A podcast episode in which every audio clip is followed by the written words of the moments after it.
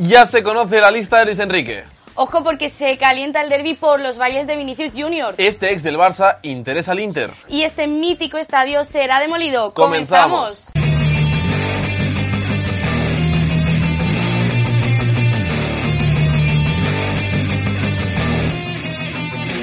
Buenos días, buenas tardes y buenas noches amigos de Post United. ¿Cómo estáis? Espero que súper bien y bienvenidos a un nuevo Post News. Y arrancamos el Post News con la información de la selección española y la lista de Luis Enrique para los partidos de Nations League frente a Portugal y Suiza. Hay que recordar que España es líder de grupo con 8 puntos, segunda Portugal con 7, así que la victoria es clave para pasar a la siguiente fase. Una lista que ha tenido novedades la de Luis Enrique, entre ellas la llegada de Nico Williams, la de Borja Iglesias y también la de Hugo Guillamón, tres jugadores que debutarán a priori como internacionales con España.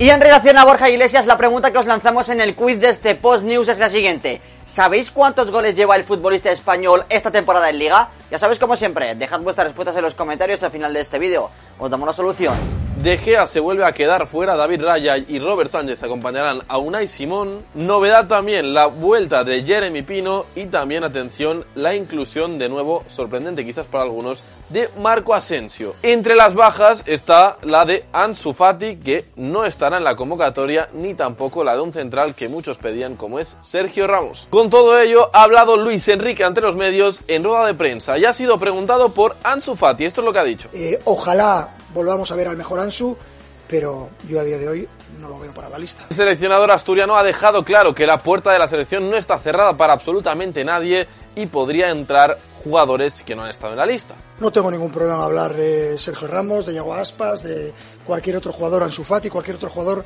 que no esté en la lista, pero bueno, entiendo que da más morbo pero yo no quiero entrar en ese juego. De esta manera, Luis Enrique ha dejado claro que para él es muy importante cómo rindan estos jugadores una vez han sido llamados. Si me tengo que quedar entre lo que hacen sus clubes y lo que hacen conmigo, y la mayoría de los que han venido conmigo ya sé lo que hacen, y tengo que escoger, escojo lo que hacen conmigo, porque ahí está el input claro de lo que quiero que hagas en ataque y en defensa. ¿Qué os parece la lista de Luis Enrique? Sobre todo si veis alguna ausencia que vosotros traeríais, dejadla en comentarios y como siempre os leemos. Y continuamos con la información del Fútbol Club Barcelona porque ya se conoce la convocatoria para el partido del Barça ante el Elche. El conjunto azulgrana se enfrentará ante los franjiverdes este sábado y Xavi dispondrá de todos los jugadores del equipo exceptuando Sergi Roberto, quien sigue con molestias en el talón de Aquiles. Y ojo atención porque Xavi Hernández ha sido preguntado por Ansu Fati y por los pocos minutos que está disputando el delantero español. El técnico ha asegurado que la situación de Ansu Fati se trata tan solo de un tema de precaución y ha dicho, estamos haciendo un planning con mucha precaución, es una situación difícil de gestionar mucho tiempo sin jugar.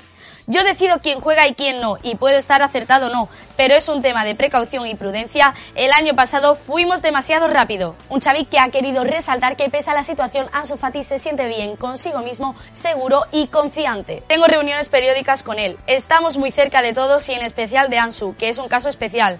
Ahora está olvidada la lesión y depende de nosotros. Un Xavi Hernández que también ha sido preguntado por la no convocatoria de Ansu Fati por parte de Luis Enrique y ha dicho, que vaya o no, no depende de mí. Tengo muy buena relación con Luis. Hablamos, sí, de la situación sin más. No hay que darle más importancia. Por lo que desde aquí, desde Post United, os lanzamos la siguiente pregunta y es si pensáis que Ansu Fati acabará llegando y jugando en el Mundial. Ya sabéis, poned en los comentarios qué opináis, que nos encanta leeros. Y vamos con una nueva renovación en el Fútbol Club Barcelona. Jordi Cruyff ha firmado su contrato como nuevo director deportivo del Barça. Y vamos ahora con la información de Real Madrid y Atlético, sobre todo porque ya se está calentando el ambiente para este derby capital del fin de semana entre ambos conjuntos. Todo ello arrancó con la pregunta a Coque Resurrección sobre los bailes de Vinicius tras los goles. Esto respondió, si Vinicius baila en el Metropolitano, habrá lío seguro. Unas palabras de Coque que han pasado a otro nivel, sobre todo tras el comentario de Pedro Bravo, colaborador del Chiringuito, que usó una expresión sobre los bailes de Vinicius que ha sido tachada de racista. A todo ello respondió un exfutbolista del Fútbol Club Barcelona, actual compañero de Vinicius en la selección brasileña, Neymar Jr. en redes sociales puso lo siguiente, baila Vini Jr., a lo que respondió Vini siempre. A todo ello también se ha sumado la opinión de quizás una leyenda, una de las grandes, o quizás la leyenda para algunos, del mundo del fútbol, Pelé. El fútbol es alegría, es un baile, es más que eso, es una fiesta real. A lo que también se sumó la selección brasileña en redes sociales. Habrá baile, driblando, pero sobre todo con respeto. De hecho, el hashtag almohadilla baila Vini Jr. se ha hecho recurrente y mucho en las redes sociales. Y volvemos al derby porque sobre todo hay una duda importante en los once y es en la portería del Atlético de Madrid. Jan Oblak, el portero esloveno, se volvió a ejercitar con sus compañeros, pero se le ha visto renqueante por lo que podría ser baja para ese partido del domingo. Y seguimos en el Athletic con la información que nos trae la cadena SER sobre las negociaciones entre Atlético de Madrid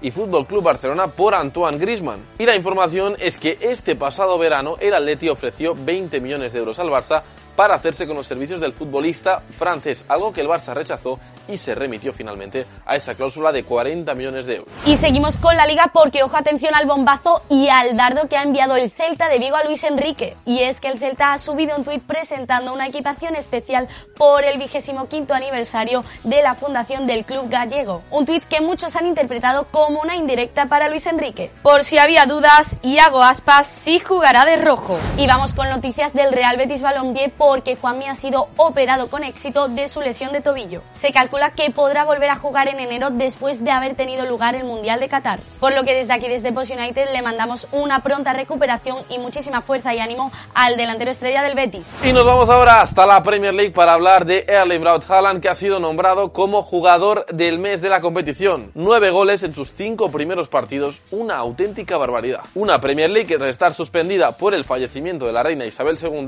vuelve a jugarse este fin de semana, aunque con partidos cancelados como ese Chelsea-Liverpool, pero que este mismo viernes se juegan dos partidos. Serán el Aston Villa Southampton y el Nottingham Forest Fulham, así que si queréis saber los resultados en las redes sociales de arroba postunited. Una Premier League que también ha hecho ya oficial los ingresos de la pasada temporada. En total se han repartido 2.900 millones de euros. El Manchester City como campeón fue el mayor beneficiado. En total, el conjunto de Pep Guardiola recibió 175 millones de euros. Sin embargo, en un concepto fue superado el Manchester City y es en el de facturas por instalaciones y fue superado por poco más de un millón de libras por el Liverpool, sobre todo porque el Liverpool fue más televisado la temporada pasada que no el Manchester City. Y nos vamos para Italia porque estamos de perdida, hemos perdido un estadio clásico. Se trataría nada más y nada menos de San Siro. Y es que según informa la Gaceta du Sport, tanto el Inter de Milán como el Milán han decidido demoler San Siro para la construcción de un nuevo estadio que estará listo para 2027. Y seguimos con el Inter de Milán porque, ojo, según apunta